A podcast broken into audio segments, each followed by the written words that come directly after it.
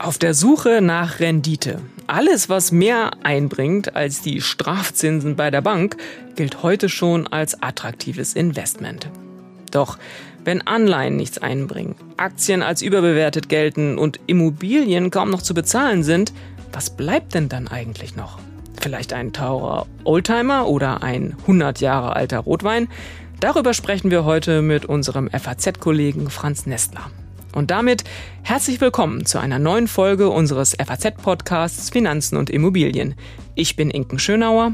Und ich bin Maja Brankovic. Schön, dass Sie mit dabei sind an diesem Dienstag, den 12. Oktober. Maja, es ist ja wie verhext. Seit Jahren plagen wir uns mit diesen praktisch abgeschafften Zinsen herum und jetzt kommt auch noch die Inflation dazu. Ich bin ja ehrlich gesagt ganz froh, dass ich kein Anlageberater bin, denn die dürften derzeit echt schwer am Schwitzen sein. Ja, das kann ich mir auch gut vorstellen. Also die Inflation hat ja inzwischen fast vier Prozent erreicht und äh, wie es scheint, ist das ja vielleicht auch noch gar nicht das Limit. Es könnte noch, noch weitergehen nach oben. Das heißt, äh, wenn man spart, nicht spart, wenn man Geld hat, Geld nicht entwertet haben will, ja, kommt man vielleicht in Schwierigkeiten. Und es ist ja eine Sache, sein Geld nicht mehr anlegen zu wollen, aber Strafzinsen zu zahlen, ist ja die noch schlechtere Idee. Also da muss ich ja wirklich, äh, kann ich meinem Geld beim Schmelzen zuschauen. Ja, und wir haben ja auch in diesem Podcast immer schon auch mal über Bitcoin gesprochen, ist auch so ein Thema. Das inzwischen treibt das echt immer bizarrere Blüten, worein man so rein investieren kann. Ja, da bin ich gespannt auf Beispiele. Was sind das für Blüten? Ja, wir hatten gerade in der Zeitung von unserem Kollegen Markus Jung einen Text, in dem es um Betrug im Internet ging. Die Anleger ließen sich da ein X für ein U vormachen, zahlten kräftig ein und nun ist alles futsch. Die Betrüger schafften es sogar bei den Interessierten, das muss man sich mal vorstellen, eine Software aufzuspielen, bei der es dann so aussah, als würde das Investment stetig steigen. Tat es aber nicht. Wer sein Geld wiederhaben wollte, guckte in die Röhre. Gut, wir wollen ja heute aber über Luxus reden, über Anlage in Luxus äh, und nicht nur über Betrug oder nicht über Betrug. Ähm, deshalb die Frage, was hat diese, was haben diese Tricksereien mit, mit unserem Thema, mit den Luxusanlagen zu tun? Ja klar, natürlich gab es immer schon Betrug. Aber diese Niedrigzinsphase, die befeuert diesen Anlagedruck einfach so immens. Jeder ist auf der Suche nach der besseren, noch besseren, vielleicht nach der besten Anlagemöglichkeit. Und man muss vielleicht ganz klar sagen, manche Leute schalten dabei einfach den Verstand aus. So nach dem Motto, da muss doch irgendwie irgendwas dran sein. Ja, und wie ist das dann bei den Luxusinvestments? Also es gibt ja verschiedene Dinge, die da einem einfallen, in das man äh, sein Geld stecken kann, ob das jetzt irgendwie Kunst ist oder Whisky oder äh, die schicke Birkin-Bag von Hermes, schalten Menschen, die ihr Geld in solche Anlageklassen stecken ihren Verstand aus? Na, ich bin zu sehr Laie, um das wirklich am Ende auch beurteilen zu können. Das ist übrigens auch dann ein ganz äh, wichtiges Thema. Aber man kann natürlich auch gar nicht so feststellen, dieses selbstzerstörende Bild, was so, sich selbstzerstörende Bild, was so ein paar Millionen eingebracht hat. Aber fest steht auf alle Fälle, dass diese alternativen Anlagen, wie eben digitale Kunst oder auch Wein oder vielleicht auch Oldtimer, einfach immer beliebter werden.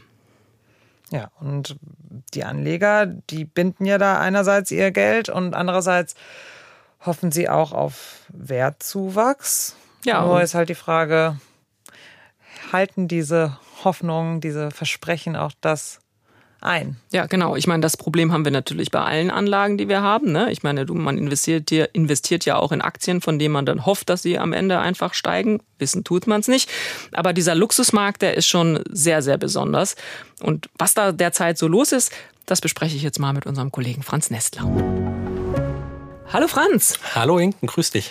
Franz, wir haben zu Beginn darüber gesprochen, dass die Niedrigzinsphase den Anlagedruck ja immens verstärkt. Das ist ja sicher auch eben auch im Luxussegment so. Was würdest du sagen? Stimmt das oder haben wir uns das jetzt einfach nur so ausgedacht? Nee, das habt ihr euch Gott sei Dank nicht so ausgedacht. Ähm, das ist definitiv so. Investoren schlagen momentan tatsächlich überall zu, wo sie Knappheit sehen und wo es gleichzeitig die Aussicht gibt, keine Negativzinsen zu haben. Das können Aktien sein, das können Staatsanleihen sein oder das können eben auch für superreiche Luxusgüter sein. Wie lässt sich denn sowas überhaupt messen letztlich? Es gibt ja tatsächlich verschiedene Indizes, die erhoben werden. Da geht es dann um die tausend beliebtesten Künstler und da wird geguckt, wie hat sich das dann bei den Auktionen verändert über die Zeit. Oder es gibt für Weine gibt's Ranglisten, wie da, äh, wie da was versteigert wird. Und da gibt's ganz viele verschiedene Ranglisten.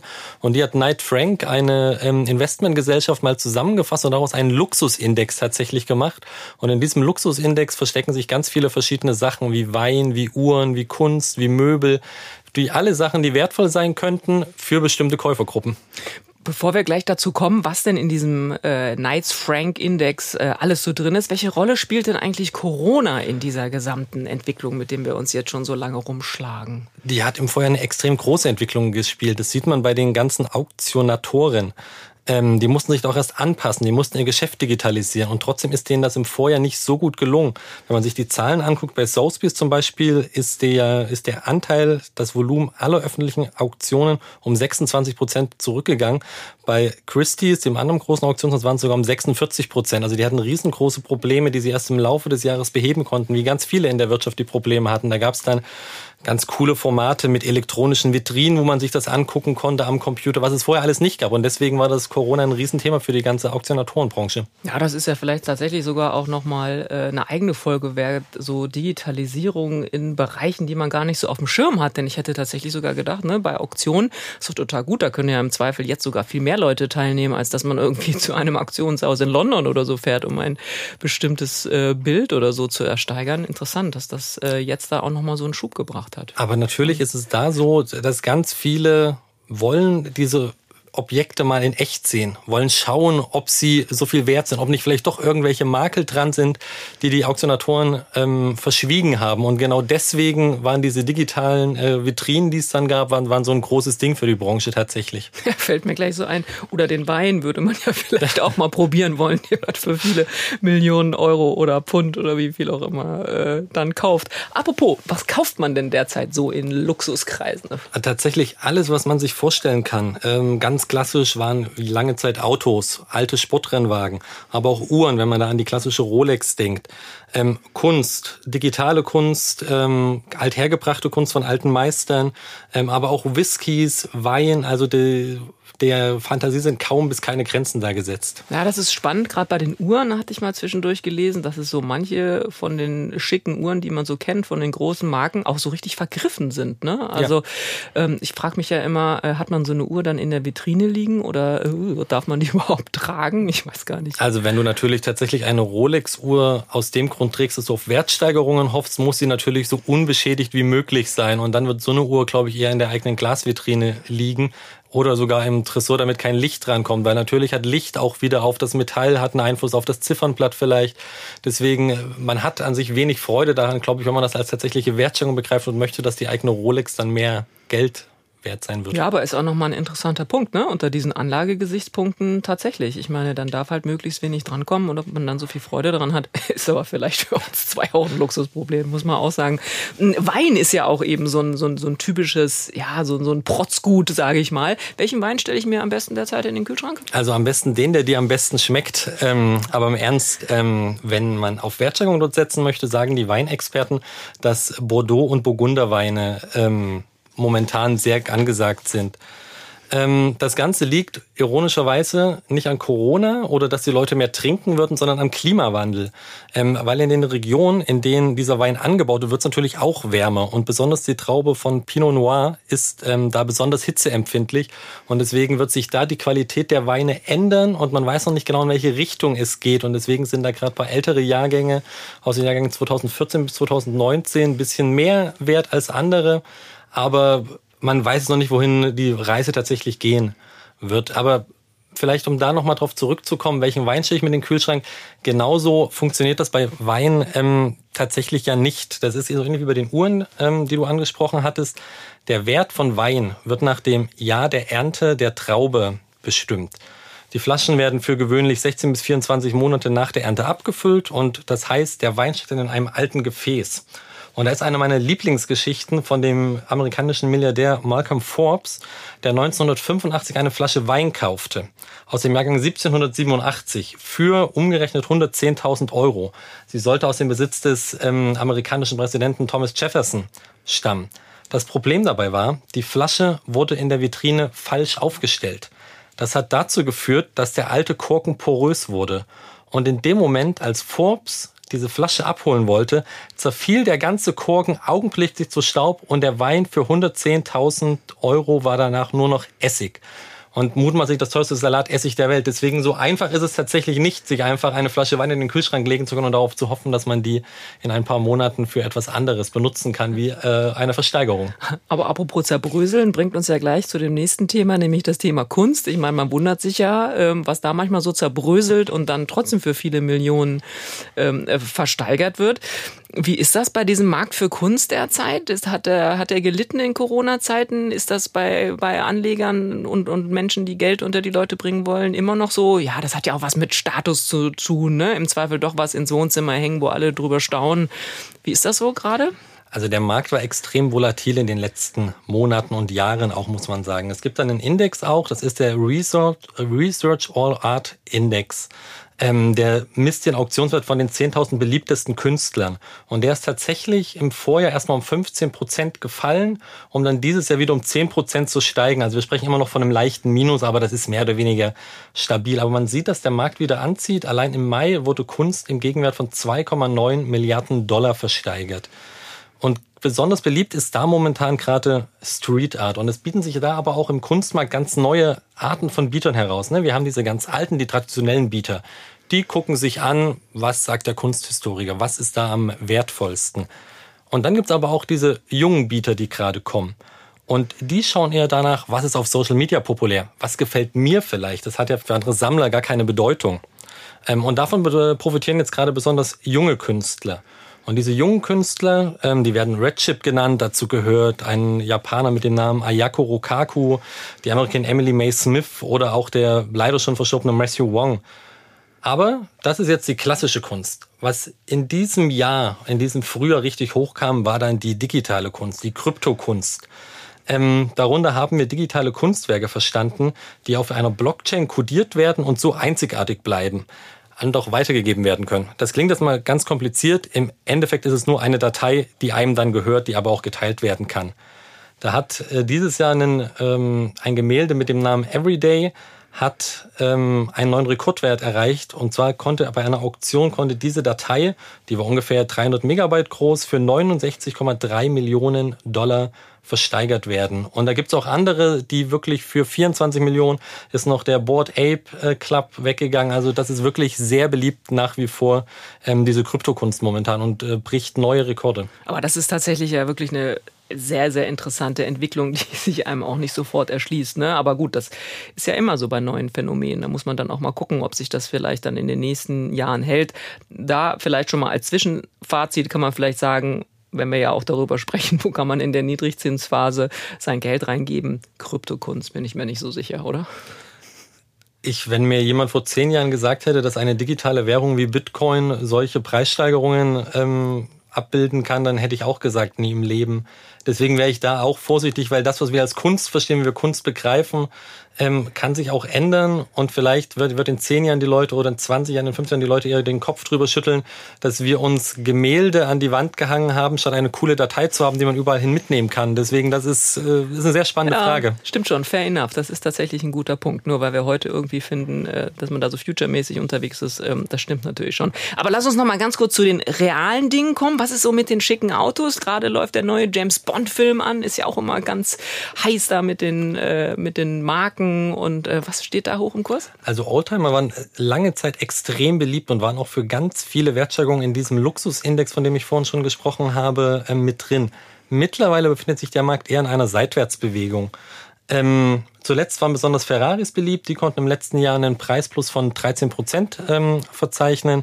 Wir hatten aber auch einzelne Sachen, ähm, einen McLaren F1, der wurde für 20 Millionen Dollar versteigert, ähm, einen Ferrari F40 für 2,9 Millionen Dollar. Aber auch hier gibt es interessanterweise einen Wechsel bei den Käufern. Also es gibt diese alten Käufer und denen sind zum Beispiel Renngeschichte wertvoll, dass dieses Auto vielleicht bei James Bond mitgespielt hat, dass damit ein Rennen, ein legendäres bestritten wurde. Und jüngeren Käufern ist das gar nicht mehr so wichtig.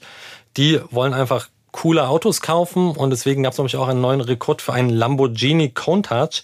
Der wurde für 720.000 Dollar verkauft und dieses Auto hat halt keinerlei Geschichte gehabt, sondern der Käufer hat nur gesagt, das ist selten, das gefällt mir, das will ich. Mhm.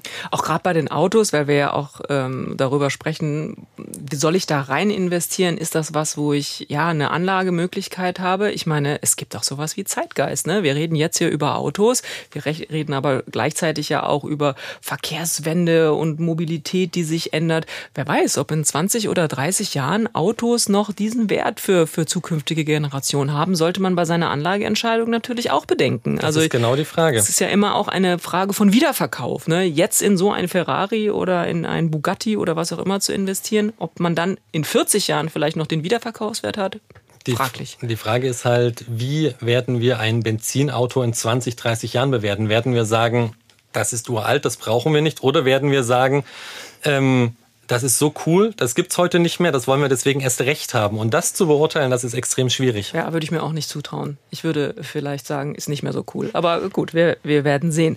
Du beobachtest diesen Markt ja immer mal wieder. Haben sich die Gewichte da im Laufe der Zeit, so wie wir das jetzt gerade auch so bei der Kunst gesehen haben, auch tatsächlich so ein bisschen schon in den letzten Jahren verschoben? Kann man da sowas sagen? Das ist, äh, das ist total so. Ähm, früher waren in diesem Index zum Beispiel noch antike Möbel drin oder chinesisches Porzellan.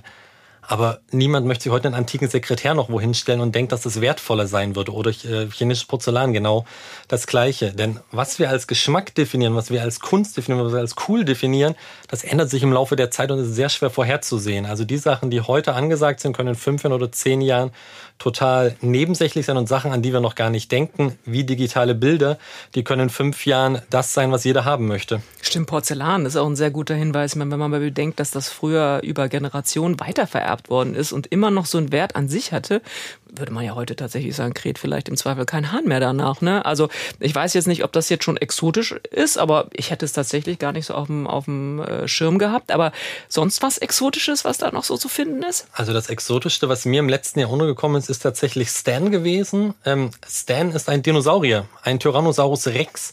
Der wurde im Vorjahr bei Christie's für 31,8 Millionen Dollar versteigert. Eigentlich hieß er BHI 3033, aber er wurde dann liebevoll nach seinem Entdecker benannt.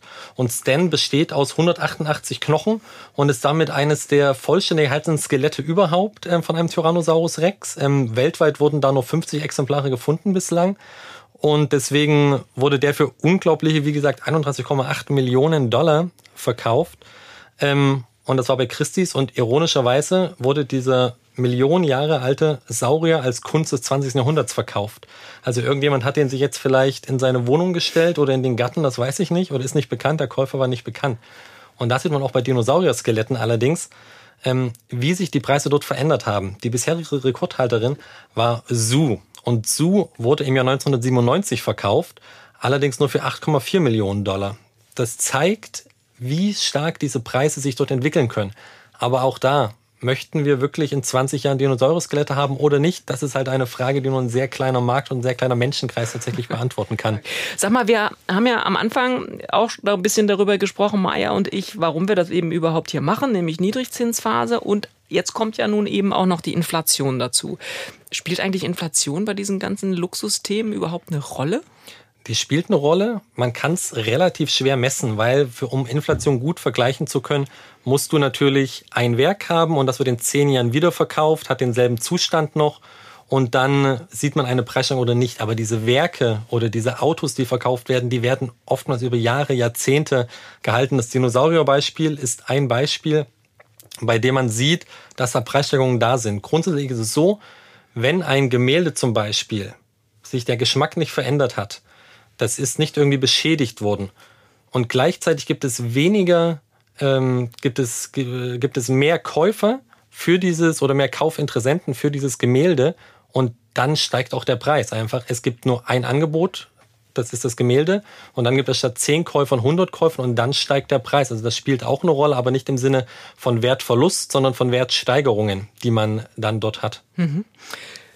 Anlagebetrug, finde ich, ist noch so ein Thema, über das wir noch mal kurz äh, sprechen müssen. Ich meine, Kunst, Uhren, Wein, also gerade stelle ich mir das auch vor, was so im Internet alles so angeboten wird. Wie kann ich mir denn eigentlich sicher sein, wenn ich jetzt doch finde, jawohl, ich will in sowas äh, rein investieren? Ich meine, selbst große Auktionshäuser sind ja manchmal im Zweifel gar nicht frei von diesen Betrügereien.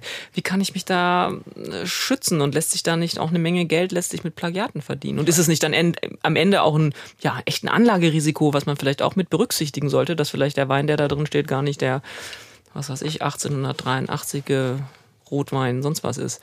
Also du hast die großen Auktionshäuser ja gerade angesprochen. Das ist immer ein guter Ansatzpunkt, weil die haben Experten, die sich das angucken. Die können natürlich auch betrogen und getäuscht werden, aber grundsätzlich ist man da eigentlich auf der sicheren Seite. Und wenn wir von diesem superreichen Segment sprechen, Dort wird Betrug relativ selten sein, weil diese Superreichen, die kaufen das nicht einfach nur und denken sich, oh, ich hole mir das Bild. Die haben selbst Leute, die sich das angucken, um zu gucken, ist dieses Bild wirklich so von so viele Millionen Euro oder Dollar wert.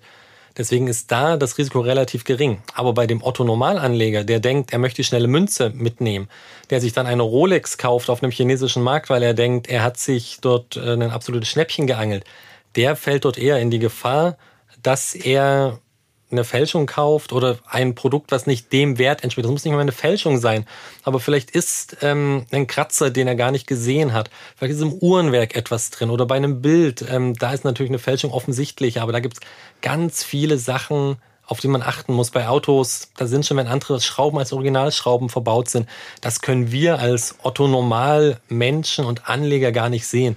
Und dafür gibt es Experten und bei den Superreichen, glaube ich, tritt das deswegen sehr selten auf. Aber wenn sich ich nenne mal, ein Emporkömmling sich dort reinarbeiten möchte, kann ich mir sehr gut vorstellen, dass das dort häufiger auftritt. Hm, aber apropos Normalanleger, also ich meine, für Reiche ist es dann ja im Zweifel vielleicht tatsächlich auch so eine Anlageklasse, wo man vielleicht auch ein bisschen mal mit rumspielt, weil es da vielleicht auf die eine oder andere Million dann nicht ankommt und dann ist man vielleicht auch ein Autofreak und dann macht man das mit den Oldtimern. Was würdest du sagen? Sollen Normalanleger bei diesem, ja, Anlagethemen, Luxussegment überhaupt mitmachen oder soll man da einfach generell die Finger von lassen? Also Anleger sollten sich wir sprechen davon, das Problem bei diesen Luxusgütern ist, du brauchst einen extrem hohen Betrag, um überhaupt einsteigen zu können. Und den haben viele Leute gar nicht. Und deswegen ist es eigentlich schon sehr schwierig, dort einzusteigen. Wer Lust hat, kann sich mal so einen Index angucken, zum Beispiel den über den 1000 beliebtesten Künstlern und dann selbst mal schauen, so ist denn da was dabei, eine Auktion vielleicht demnächst. Aber realistisch gesehen muss man sagen, das machen so viele Leute, die Preise sind so exorbitant, da sind echte Experten unterwegs. Wer jetzt gerade erst darüber nachdenkt, ist mutmaßlich kein Experte und sollte das deswegen nicht machen. Auch weil die Preisstellungen von Luxus, die sind vorhanden. Aber wenn man zum Beispiel sich jetzt ähm, einen Aktien-ETF auflegt auf den DAX, wäre man in den vergangenen Jahren besser gefahren, als wenn man breit in Luxus geht. Man kann Glück haben mit dem einzelnen Gemälde, aber hat wirklich dann die einzige Person, also denkt man wirklich, man hat die Hybris zu denken, ich bin derjenige, der entdeckt, was in Zirn und so viel Geld haben wird? Ich glaube tatsächlich nicht. Im Zweifel also lieber selber anfangen zu malen und dann zu hoffen, dass in 10, 20 oder 30 Jahren das als ein großes Kunstwerk vielleicht am Ende verkauft wird. Franz, ganz herzlichen Dank. Vielen Dank, Inken. So, Maja, das war ja ganz spannend, was der Franz da so alles erzählt hat von äh, diversen Segmenten, in denen man so rein investieren kann. Was hast du jetzt mitgenommen aus diesem Gespräch mit unserem Luxusexperten? Ja, also für mich steht unterm Strich auf jeden Fall so die Erkenntnis, das ist auf, das ist etwas für Superreiche, ein Spiel für Superreiche. Also wenn ich wirklich mir erhoffe, mein Geld sinnvoll anzulegen und das Risiko auch gering halten will, dass ich es verliere, sondern tatsächlich auch so eine einigermaßen sichere Rendite erwarte, dann sollte ich die Finger davon lassen. Gleichzeitig wenn ich das Geld habe, aber durchaus auch äh, Lust habe, mich mit Dingen zu befassen, auch finanziell, von denen ich Ahnung habe, dass das eben vielleicht dann auch eine Option ist. Also so dieser Fokus auf, ich, Maya, sollte jetzt nicht anfangen, Oldtimer zu kaufen, weil ich keine Ahnung von Autos habe. Aber wenn es jetzt irgendeinen anderen Bereich gibt, mit dem ich mich total auskenne, sagen wir mal Rotwein, ist leider nicht so, aber angenommen, es wäre so, dann sollte ich vielleicht lieber auf Rotwein setzen, wenn ich wirklich ein bisschen Spielgeld quasi auf der Seite habe ähm, und dieses Spielgeld eben in einen Bereich äh, investiere, mit dem ich mich sowieso echt gut auskenne und echt viel befasse.